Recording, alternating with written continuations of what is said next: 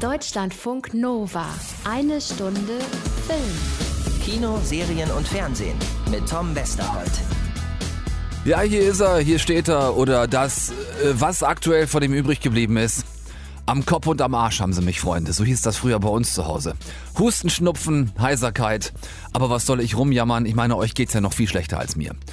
Also davon gehe ich zumindest mal aus. Deshalb heute Ohrentrost in eine Stunde Film. Ich war mit meinem mobilen Deutschlandfunk Nova eine Stunde Filmaufnahmestudio unterwegs und habe euch zwei gnadenlos tolle junge Schauspielerinnen eingefangen, die übrigens äh, genau wie ich bei unserem Treffen, kann man nur so sagen, wirklich die Zeit ihres Lebens mit mir hatten. Habt ihr Spaß? Nee. Ja. Hm, hab mir gedacht.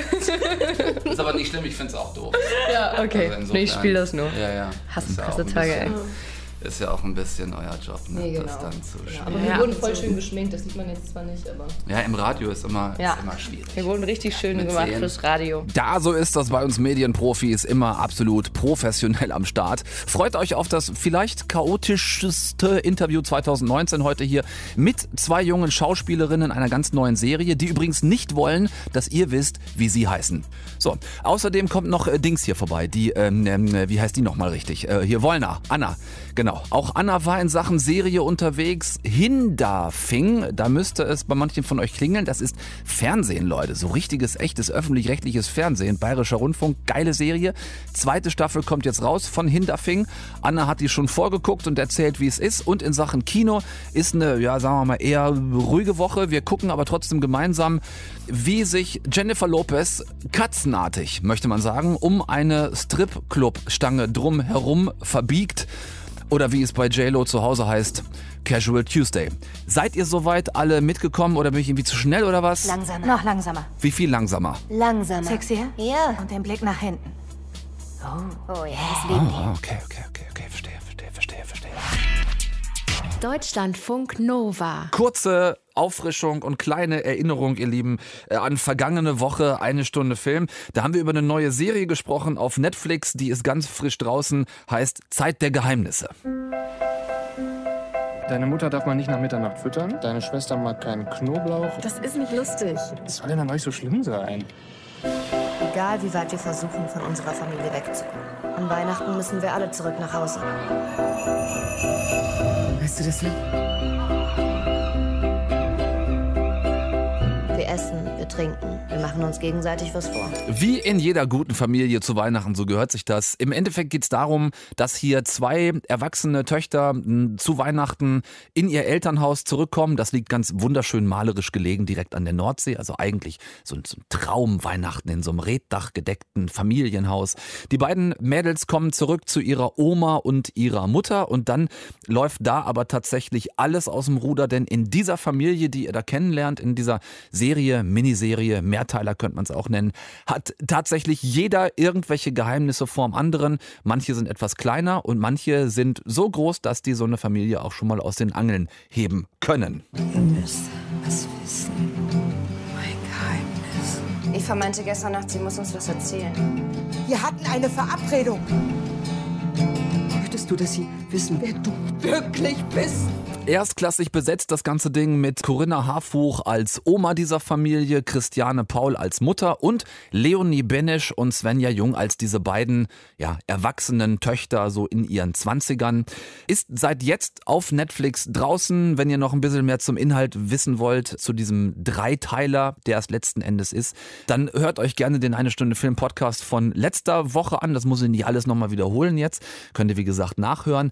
Äh, Lustig wurde es auf jeden Fall an dem Punkt, da hatte ich dann auch letzte Woche schon darauf hingewiesen, als ich die Chance hatte, diese beiden äh, jungen Töchter der Familie zu treffen. Also Leonie Benesch und Svenja Jung, die beiden Schauspielerinnen, die sie spielen in dieser Serie. Und ja, lustig eher so im Sinne von, naja, eins nach dem anderen. Deutschlandfunk Nova. Eine Stunde Film. Ich seufze übrigens. Weiß nicht, ob das akustisch bei euch angekommen ist gerade. Aber ich seufze. In Erinnerung an das, was mir da neulich passiert ist. Also wenn ihr euch bitte mal kurz die Damen und die Herren die Mühe machen wollt euch diese Situation vorzustellen. Ihr seid verabredet, also ihr seid jetzt ich, ne? So, ihr seid verabredet mit zwei wirklich tollen jungen Schauspielerinnen zu einer neuen Serie, die da jetzt anläuft und, und bereitet das natürlich wahnsinnig vor und habt total investigative Fragen vorbereitet. Zum Beispiel so Fragen wie auf einer Skala von 0 bis Matthias Schweighöfer, wie Till Schweiger darf ein Film sein, damit ihr überhaupt noch mitspielt. So Sachen halt, habt ihr alles vorbereitet und dann kommt ihr da in dieses Hotel, wo man dann verabredet ist. Die meisten dieser Interviews sind dann ja in irgendwelchen Hotels. So, dann kommt ihr da rein in dieses Zimmer mit euren vorbereiteten Fragen und, und habt wirklich allerbeste Absichten und dann trefft ihr, ja, auf zwei Naturgewalten, ähm, bei denen man sich nicht ganz sicher ist, ob sie möglicherweise kurz vor diesem Interview irgendwelche verbotenen Substanzen eingeworfen haben. Und, und so sehr ihr euch bemüht, mit den beiden ein Gespräch anzufangen, seid ihr schon im Reinkommen in dieses Zimmer mitten im Gespräch. Und dann kommt ihr auch nicht mehr raus aus diesem mitten im Gespräch sein, um nochmal ein Gespräch anzufangen, weil das ja schon läuft. Weil die sich ja schon unterhalten haben miteinander. Und das Einzige, was ihr dann noch machen könnt, ist mitmachen. Einfach mitmachen und gucken, wo es hinführt. Und damit herzlich willkommen zum möglicherweise verpeiltesten und chaotischsten Interview des Eine Stunde Filmejahrs 2019. Nicht wundern, es geht mittendrin los. Also das ist bei uns anders. Also Nee, wir beide sind wir sind gut wirklich extrem gut Ja, vorbereitet. Arbeitstiere. Ja. Nee. Beide. Ja, Beide ja, auf jeden also, Fall. ja. Ich habe auch ein Notizheft, wenn ich nicht mehr weiter weiß. Ja, du du hast Okay. sogar schon ein Ich habe schon, ich würde vorgelesen. Vielleicht ich zitiere ich gleich so ein bisschen. Wo ist Also, denn das Notizheft hin? In so, so in Interviews, wenn du, wenn du zitiere mich merkst, immer selber gerne. wenn du merkst, dein Gesprächspartner, dem Das fallen halt- auch keine richtigen Fragen Nee, mehr genau. ein, dann hast du welche vorbereitet. Genau, ich hatte dann hier auf ähm, ich gut. Könntet mich noch fragen. Seite 6 hatte ich nochmal die Frage gedacht, ähm, was verbindest du mit deiner Figur oder wie ähnlich seid ihr uns, äh, seid ihr euch? Okay. Also die habe ich auch noch nicht gehört. Nee, die habe ich, die, die, Die ist auch bisschen, ich dachte, ich gucke ja. was Neues. Die ist, die ist neu, die Frage. Ja, Ja. Die, ist, die ist Ich, auch auch so ungefähr. generell als Tipp mal für deine zukünftigen Stimmt. Interviews. Ich Kann man die- das, Das, Ich das die Gute ähnlich daran gut. ist, dass Schauspieler tatsächlich dann mal kurz nachdenken. ja, Mhm. Also Und manchmal. man stellt sich auch so eine Frage, die man vorher noch nicht so... nee, Ja, genau. ja, absolut. Nein, also weil man beschäftigt sich ja auch im Vorfeld einer Produktion nicht wirklich mit der Figur, die man spielt. Nein, man kommt da hin Also und mit, lässt ne? sich anziehen. Genau, Und dann guckt ja. man, Und dann guckt man sich den. Text ja. an. Genau. Und Ja. dann kommt Ja. diese Frage, ja, man denkt sich, Mensch, verdammt richtig da. Ja. Ich habe da ja jemanden Ja. gespielt. Ja. Ja. Das merkt man nicht so meistens bei den, bei den. Dann ist auch wirklich ein schöner Prozess. Ja. Ja. Ja, Du bist gut vorbereitet.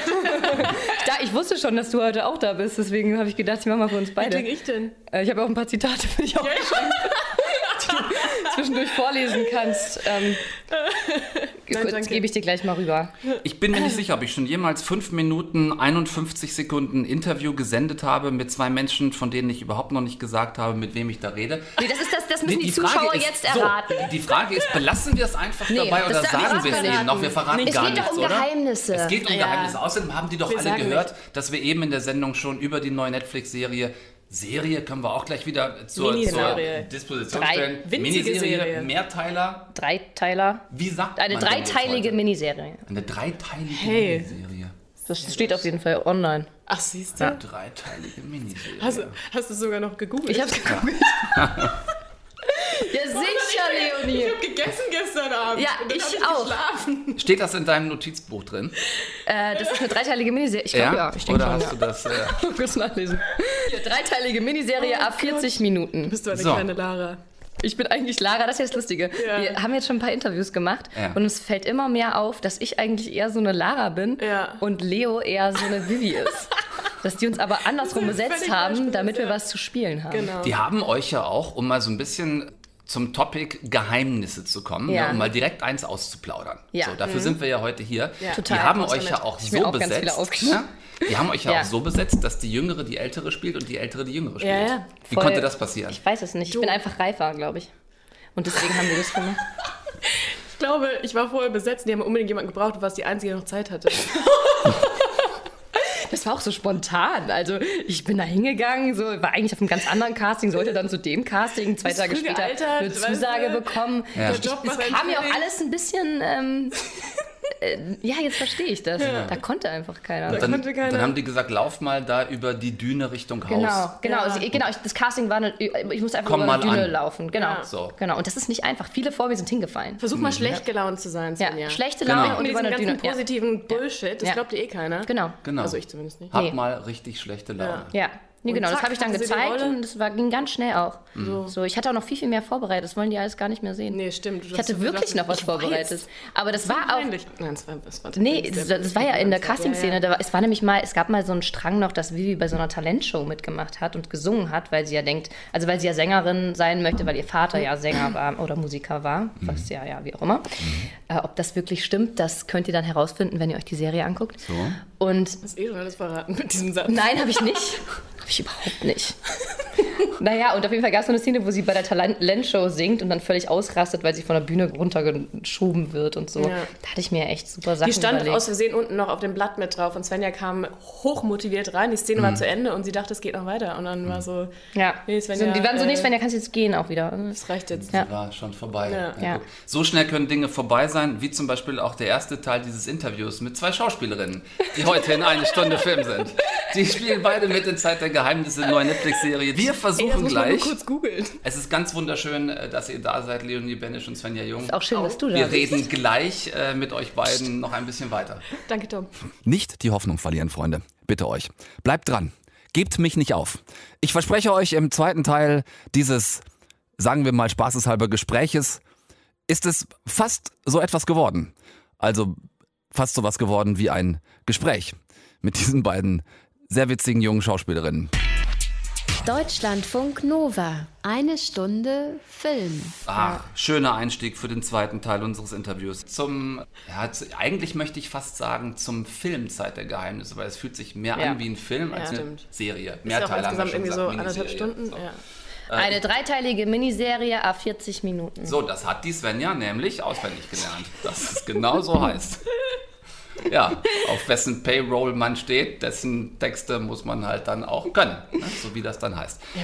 Ähm, eine Familiengeschichte, die im Kern aus euch beiden besteht, plus äh, Corinna Harfuch Genau, als die spielen eure auch mit. Großmutter Ja, ja, und Christiane. Paul als eure Mutter. ein bisschen mit, ja. Die machen auch, die machen Ja. auch was. ja. Ähm, ich würde auch sagen, die sind der Kern. Ich glaube, wir vier sind der Kern. Wir vier sind der Kern. Ja, ja. Ihr, seid, ihr seid die Kernfamilie. Aber Ja. die anderen beiden gibt es noch in einer Zeit mehr als uns. Dadurch hatte ich ein bisschen das Gefühl, wenn man mal so damals mit heute vergleicht, dass es früher möglicherweise einfacher war, ein Geheimnis zu bewahren als heute. Weiß ich nicht. Kommt auf die Art des Geheimnisses an, kommt darauf an, inwieweit man sich mit Social Media und dem ganzen Kram auseinandersetzt, würde ich sagen. Also natürlich, was ich meine, es ist viel einfacher heutzutage, alles über eine Person rauszufinden, ohne sie jemals kennengelernt zu haben. Ja, Ja. das stimmt. Das, äh, ja. Das vermisse ich auch. Ich vermisse auch Geheimnisse. Ich find's, deswegen ja. deswegen finde ich auch Social Media so kacke. Also Leonie hat ja kein Instagram mehr, worüber sie sehr glücklich ist. Ja. Nein, ich habe auch so das Gefühl, also ich finde Weil wo ist das Menschen... Geheimnis? Wenn Ja, alle genau. die ganze Zeit nur sagen, guck mal, so bin ich hier, so Ja. und so sehe ich so aus. Und dann denkt man sich, nein, so siehst du erstens nicht aus. Und zweitens, wer hat dich denn gefragt? Ich wollte es gar nicht sehen. Und Du musst es dir ja nicht jetzt angucken. weiß ich, jetzt habe ich das Gefühl, ich weiß schon Nee, alles über total. Also das finde ich auch. Ich finde auch Menschen, mit Geheim Menschen die Geheimnisse haben, weitaus spannender als äh, jeder, also die, die alles über sich preisgeben. Wo Ja. ich mir jeden Tag angucken kann, was für ein Croissant die essen oder so. Ja. Aber die Frage ist ja trotzdem, inwiefern habt ihr ähm, als, als eine junge Schauspielgeneration da Einfluss drauf? Ne? Denn klar kannst du sagen, äh, Leonie, ich mache kein Instagram mehr, nervt mich, so, will das auch nicht. Aber es ist ja schon einfacher, sag mal, für Menschen, die das gerne wollen, Dinge über euch zu veröffentlichen. Ja, ja, natürlich, klar. Aber irgendwie denke ich mir, man hat sowieso so wenig Einfluss darüber, darauf, was Menschen über einen sagen oder wie über einen geschrieben wird. Du, man kann es sowieso nicht steuern. Und wenn man, äh, eine Freundin von mir nennt es immer Compare and Despair, noch nebenher privat auf seinem Handy betreibt, also weil, weil man sitzt ja dann doch irgendwie und guckt drauf. Ich finde es einfach eher schädlich für mich als sonst irgendwas. Ich vermisse es nicht. Und mir ist es offen gestanden, so ein Stück weit auch dann Wumms, wer was weiß oder nicht weiß oder äh, nicht rausfinden kann, weil ich mir denke, ich mein, mein Job ist nicht, ich bin kein Influencer oder ich, ich vermarkte auch nichts, sondern mein Job ist Schauspieler. Und die Arbeit könnt ihr euch gerne angucken. Ihr könnt euch so ein Interview mal anhören, aber ansonsten Ja. denkt euch halt selber was aus, macht ihr ja eh. Ja. Das heißt, Abspaltung ist ähm, das Mittel der Wahl, das auszublenden, dass es das gibt oder wie, wie macht ihr es? Nicht ausblenden, dass es es gibt, aber eine Entscheidung dazu, tre darüber treffen, dazu treffen, wie man sich dazu verhalten möchte. Und für mich, äh, vielleicht, ne, ne, vielleicht bin ich in einem Jahr wieder auf Instagram, keine Ahnung, aber ich finde, äh, für mich ist die Entscheidung, da einfach nicht mitzumachen, definitiv die beste, obwohl ich natürlich weiß, dass es auch äh, im Castingprozess eine Rolle spielen kann. Und obwohl ich natürlich weiß. Aber dann ist auch die Frage, ob das die Projekte sind, wo du dann mitspielen möchtest. Ja, keine Ahnung, aber es ist so, ich, mir ist natürlich klar, dass ich mir dadurch auch etwas entgehen lasse. Andere Menschen können das vielleicht gesünder nutzen, nutzen oder keine Ahnung, aber ich, ich weiß, dass ich mit meiner Entscheidung tatsächlich sehr, sehr, sehr glücklich bin. Ich habe die vor dreieinhalb Monaten getroffen und äh, ist die beste Entscheidung 2019 gewesen. Und ich habe ein paar gute getroffen 2019, aber das war definitiv die beste. Das heißt, du fühlst dich, du fühlst dich digital aufgeräumt, Äh, befreit, entlastet. Naja, ähm, ja, ich, ich, hab, ich bin anders ruhig, ich bin auch anders. Äh, ich meine, wenn man auf Instagram ist, hat man normalerweise morgens, oder so ging es mir immer, schon irgendwie bei, d- d- war, war ich schon 15 Sekunden auf der Hochzeit von einem Onkel, von einem Typen, den ich äh, vorletzte Woche irgendwo mal kennengelernt habe Mhm. und habe gesehen, was der, der Onkel da, wen der so heiratet. Und, ich denke, es interessiert mich nicht. Ich würde diesen Menschen auch nie damals danach fragen. Und was mich auch immer sehr genervt hat, ist so, dass sich Freunde wieder gesehen haben und die dann gesagt haben, ähm, oh, du warst in Budapest, was, und, und wie war's? Und ich denke, nein, ich, eigentlich möchte ich das gerne selber erzählen. Also ich glaube irgendwie, es ist eine andere Ruhe wieder reingekommen und ähm, ich bin so wieder ein bisschen. bisschen Ich verstehe das zufriedener so voll. insgesamt. Noch ganz kurz vielleicht dazu, dass aber Instagram oder diese sozialen Medien natürlich auch äh, eine Chance bieten, auf Dinge aufmerksam zu machen und wir natürlich auch in diesem Beruf eine Verantwortung haben äh, für die Inhalte, die wir rausgeben und natürlich auch Denkanstöße geben können. Und äh, man kann Instagram ja natürlich auch ganz anders nutzen, muss nur schauen, dass es für einen selbst gesund bleibt. Wenn man sich die ganze Zeit nur damit volllädt und sich Kommentare durchliest oder sich fragt, hä, warum macht der jetzt das und ich mache das nicht oder so, dann ist es natürlich nicht gut. Aber wenn man irgendwie so einen gewissen Abstand dazu bekommt und weiß, was das für ein soziales Netzwerk ist, aber auch die Chancen darin sieht. Ähm, also ich mache das zum Beispiel so, dass ich ganz viel nur von meinen Projekten eigentlich da poste und wenig private Sachen und das einfach nochmal als Kanal nutze, ähm, um, um das zu spreaden. So. Dann lasst uns das Ding mal kurz weiterspinnen und noch größer machen, vom Privaten aufs Berufliche. An einem Beispiel. Es gab in den 80ern mal einen berühmt gewordenen Tatort mit der damals wahnsinnig jungen, ähm, ich glaube 15- oder 16-jährigen Nastasia Kinski, die eine Szene gespielt hat, ähm, in der sie quasi nackt zu sehen war. So. In den 80ern war das ein Tatort, der gelaufen ist. Wer den sonntagsabends gesehen hat, der hat das gesehen. Wer den nicht gesehen hat, dem ist das vorbeigegangen. Wenn ihr heute als junge Schauspieler euch entscheidet, ähm, in so einer aus, Rolle, was ja. Google vergisst nie wieder irgendwas. Ja. Definitiv. Wie ja. geht ihr damit um? Ist das eine Entscheidung, die man in dem Augenblick heute schon trifft, wenn man das Drehbuch liest und sagt, okay, wenn ich mich darauf einlasse, weiß ich, das wird passieren? Ja. Also ich finde immer so die, diese ganze Diskussion um Nacktheit ein bisschen zu aufgeladen, weil am Ende ich des auch. Tages ist ein Körper ein Körper.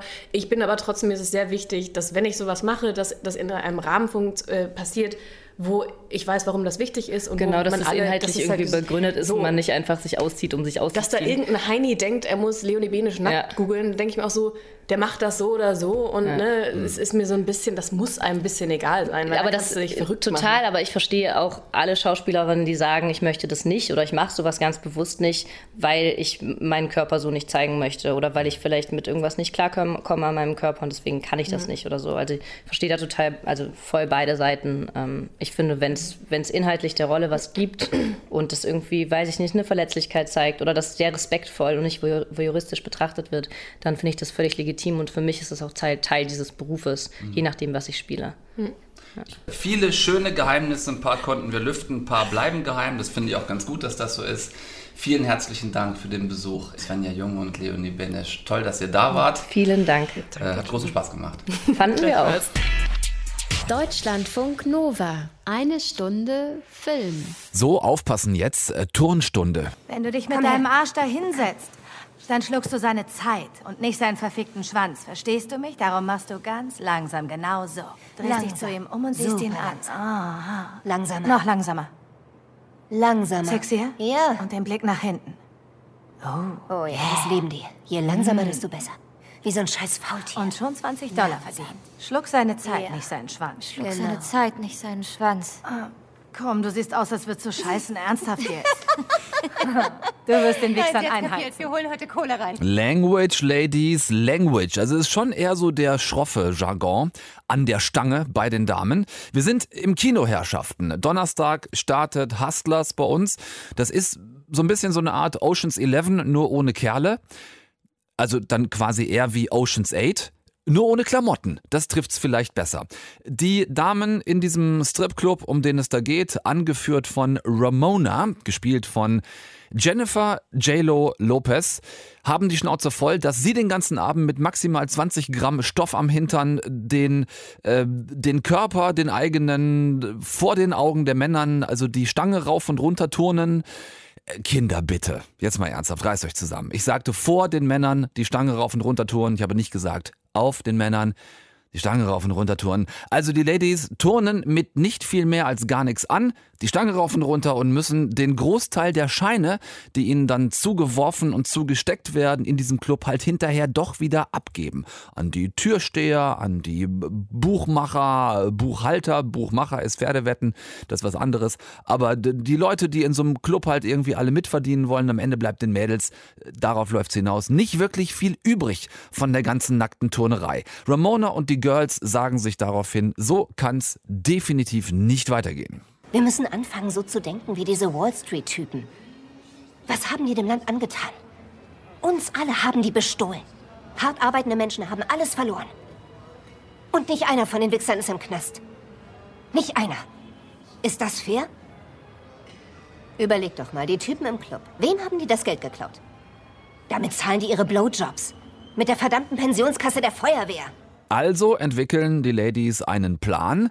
Die Kerle, um die es geht, die mit den richtig dicken Brieftaschen und den richtig platin vergoldeten Spezialkreditkarten, werden erst von einem der Mädels aus dem Club rausgelockt, so in verschiedene Bars. Also man trifft sich ne? außerhalb der Aufsicht des Clubs, trifft man sich halt in irgendeiner Bar mit den Kerlen. Die anderen Mädels kommen dann so nach und nach dazu. Die Runde wird immer lustiger, die Getränke werden immer mehr und in ein Getränk gibt's dann irgendwann auch noch lecker K.O. Tröpfchen und dann, wenn die Jungs wirklich nur noch nicht viel mehr als sabbern können, werden die Kreditkarten der reichen Kerle zum Glühen gebracht. Das funktioniert deshalb super, weil keiner der Kerle sich traut, die Mädels am nächsten Tag anzuzeigen, weil es diesen schwerreichen Typen natürlich irrsinnig peinlich ist, dass sie sich von einer Horde Stripperinnen haben übers Ohr hauen lassen, selbst wenn am nächsten Tag mal fünf oder 10.000 Euro weg sind. Äh, ja, einfach viel zu peinlich, mit der Geschichte zu den Cops zu gehen. Der Hintergrund ist, und das ist das eigentlich Interessanteste an dem gesamten Film, es handelt sich hier tatsächlich um eine wahre Geschichte. Diese Stripper-Gang gab es wirklich. Die US-Journalistin Jessica Pressler hat vor Jahren mit den am Ende dann auch wirklich zum Teil verurteilten Ladies Interviews gemacht und hat deren Story 2015 in dem Buch The Hustlers at Score rausgebracht. Daraus ist jetzt nochmal vier Jahre später der Film Hustlers geworden. Ist hier inszeniert natürlich als Unterhaltungsding in erster Linie ähm, und in den Cast, gut, da haben sie dann einfach versucht, so ein paar angesagte Youngstars ähm, reinzuwerfen. Cardi B spielt mit, ist eine dieser Stripperinnen in der Gang. Lizzo ist äh, auch eine und ja, als Zugpferd haben sie dann eben ähm, Jenny from the Block, Jennifer the Body, J-Lo Lopez vor den ganzen Karren gespannt. Was mir vollkommen unerklärlich ist und ich mir bisher keinen Reim drauf machen konnte, ist die Frage, wie es möglich ist, dass diese Frau fast doppelt so alt sein kann wie ich und gleichzeitig nur halb so alt aussieht wie ich. Es bewegt sich vermutlich irgendwo zwischen unverschämt gutem Genmaterial, irrem Film-Make-up und vermutlich einem Personal Training pro Tag, das die meisten von uns nicht im Monat abreißen können würden, ohne hinterher im Sauerstoffzelt zu landen. Also das ist schon wirklich bemerkenswert. Ich habe gerade eben nochmal nachgeguckt. Jennifer Lopez, meine Damen, meine Herren, ist Baujahr 1969, die ist dieses Jahr 50 geworden. Wenn ihr euch diesen Film anguckt, anguckt, dann ähm, ja, viel Spaß, äh, viel Spaß mit eurer ganz persönlichen Fitness-Auseinandersetzung mit euch selbst im Nachgang. Ist das ein Film, den man sehen muss diese Woche? Nein, mit Sicherheit nicht. Ist es ein Film, den man sich angucken kann diese Woche? Ja, durchaus, weil diese Geschichte, die dahinter steht, wirklich nicht unspannend ist und vor allem die, die Personalities der einzelnen Ladies, die sich damals zu dieser Gang zusammengetan haben, das bringt schon wirklich einiges an Unterhaltungspotenzial mit. Also äh, Tüte Popcorn, kalte Cola, dann kann man sich den am Donnerstag ganz gut angucken. Und wenn ihr reingeht und hinterher wieder rauskommt, ist es wichtig, dass ihr eine Sache nicht vergesst. Schluck seine Zeit, ja. nicht seinen Schwanz. Schluck genau. seine Zeit, nicht seinen Schwanz. Schwanz. Ja, das ist die Essenz dieses Films. Deutschlandfunk Nova. Eine Stunde Film. Ich möchte euch gerne was fragen an dieser Stelle. Was haben Breaking Bad, House of Cards und Fargo miteinander zu tun? Leute, kommt. Ganz genau. Es sind alles amerikanische Qualitätsserien. Es sind alle wirklich einfach sehr, sehr gut gemacht. Und ein Konglomerat dieser Serien ist dann vielleicht die deutsche Serie Hindafing. Das haben zumindest ziemlich viele Leute über die erste Staffel gesagt, obwohl ihr möglicherweise noch gar nicht so viel davon mitbekommen habt. Es könnte daran liegen, dass das eine Serie gewesen ist, die im guten alten öffentlich-rechtlichen Rundfunk, nämlich dem bayerischen Rundfunk, gelaufen ist im BR. Ähm, sehr, sehr gut. Eine Serie über den ja, fiktiven Bürgermeister Alphons Zischel, der sich in dieser ersten Staffel schon ausgezeichnet als sehr inkompetenter, dafür auf der anderen Seite aber korrupter und koksender Bürgermeister zur Schau gestellt hat, mit all den Problemen, die so eine Arbeitseinstellung dann möglicherweise im Amt mit sich bringen kann. Und Anna Wollner hat sich jetzt schon mal die Mühe gemacht und sich auch die zweite Staffel angeguckt. Die startet tatsächlich heute Abend im Bayerischen Rundfunk, dann aber natürlich auch in der Mediathek. Also auch das ist ja mittlerweile bei uns angekommen, dass man manche Serien vielleicht besser nicht einfach nur im linearen Fernsehen zeigt, sondern auch noch anderweitig zur Verfügung stellt. Anna, wir müssen erstmal ein bisschen, bisschen bayerisch anfangen. Äh, servus, grüß Sie. Servus, wie man vermutlich in Hinterfing sagen würde. Ja. So, sag mal jetzt hier. Du hast geguckt, die zweite Staffel vorgeguckt, mit dem Alfons Zischel hier, unserem koksenden, korrupten Bürgermeister. Wie genau sieht das jetzt aus? Kannst du das vielleicht erstmal noch ein klein bisschen für uns verifizieren? Kann ich, Tom. Also Alfons Zischel ist ein schmieriger Provinzpolitiker. In der ersten Staffel hat er noch sehr, sehr viele Drogenprobleme und er ist die Kategorie Mann, die ständig nach oben fällt. Geld, ohne dabei wesentliche Verluste zu äh, verbuchen. Er ist vom Bürgermeister wider Willen hier jetzt zum Landtagsabgeordneten aufgestiegen und auch hier wieder so ein bisschen, naja, wider Willen nicht, aber nicht ganz etwa gewählt, sondern als Ersatzspieler. Denn sein Vorgänger im Landtag, der ist wegen des Besitzes von Kinderpornografie verhaftet worden. Zischel als Nachrücker muss sich aber an diesen rauen Ton in der neuen Machtzentrale in München noch ein bisschen gewöhnen, auch wenn klar ist, dass die Interessen für ihn erstmal die gleichen geblieben sind. Es geht natürlich um das Geklüngel Klüngel mit den Kumpels vom Dorf, allen voran dem Wurstfabrikanten Goldhammer und dessen Versuch, dank Globalisierung den chinesischen Leberwurstmarkt umzukrempeln und eine Wurstfabrik am Rande des bayerischen Naturschutzgebietes zu bauen. Doch die Uhren im Landtag, die ticken etwas schneller als in der bayerischen Provinz. Das merkt er im Gespräch mit dem Fraktionsvorsitzenden. Wenn es nach mir geht, können wir das ganze Naturschutzgebiet zubetonieren. Aber die Frau Ministerpräsidentin interessiert sich einfach nicht für ihre Wurstwirtschaft. Barbara Obereder steht für Zukunftsthemen. Die Digitalisierung, Hightech, Internet. Twitter-Themen, verstehen Sie? Sie müssen noch ein bisschen den richtigen Riecher entwickeln.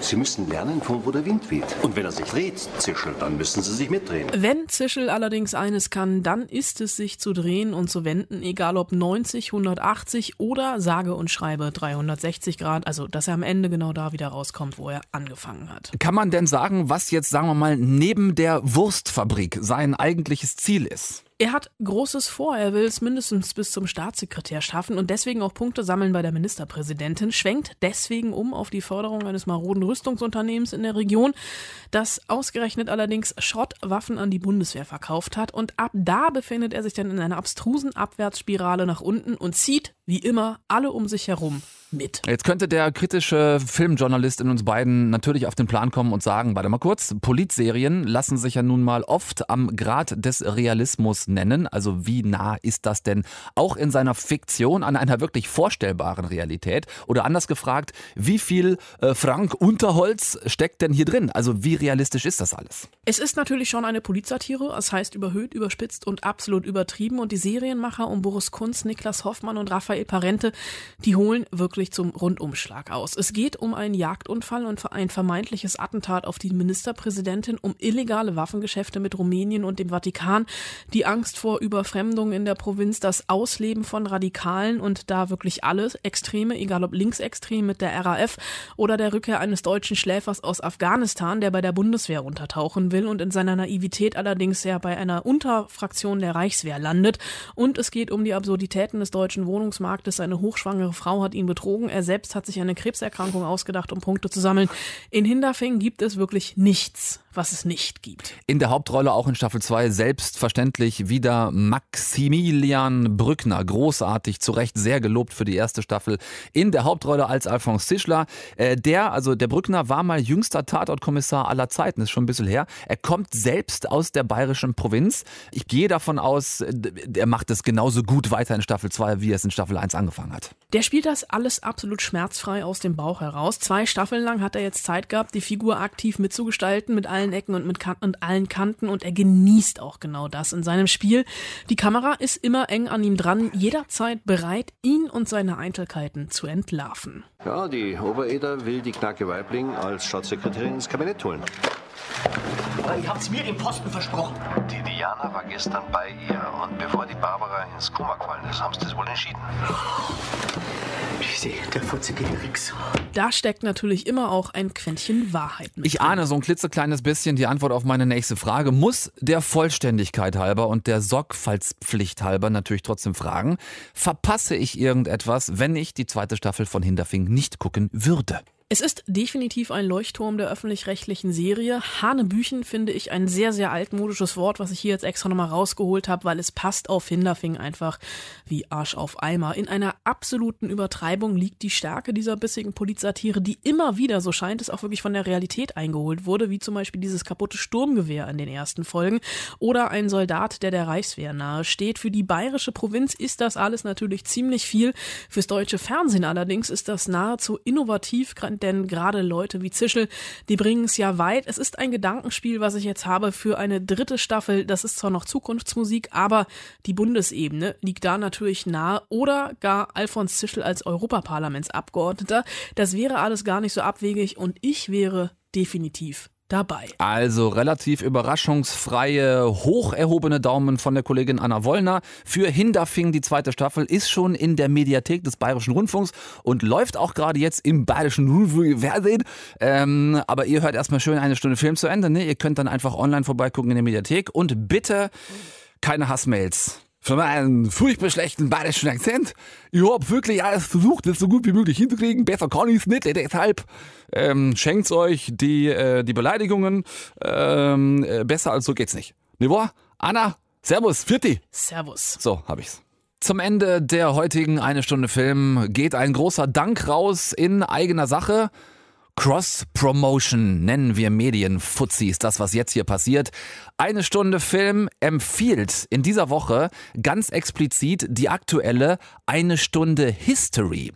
Wir sind ja große Fans gegenseitig voneinander, das ist ein offenes Geheimnis, aber ganz speziell die vergangene Ausgabe, also die jetzt aktuelle ganz neue Ausgabe von Eine Stunde History, die von vergangener Woche, solltet ihr euch unbedingt anhören. Da geht es nämlich um den Marvel Comic Verlag, also um die Geschichte des Marvel Comic Verlags in Eine Stunde History. Am Ende der Sendung ein wirklich ausgezeichnetes Expertengespräch mit einem großartigen Experten zum Thema Marvel-Filme. Solltet ihr euch äh, unbedingt anhören. Vielen Dank an die Kollegen an dieser Stelle. Hat großen Spaß gemacht mit euch. Nächsten Dienstag geht es hier weiter mit einer Stunde Film und dann mit einem weiteren großartigen Gast. Freut euch auf Max von der Gröben. Ne? Nächste Woche, nächsten Dienstag. Hier in einer Stunde Film. Tom Westholt ist raus. Macht's gut. Schöne Woche. Bis dann. Und tschüss. Deutschlandfunk Nova. Eine Stunde Film. Jeden Dienstag um 20 Uhr. Mehr auf deutschlandfunknova.de.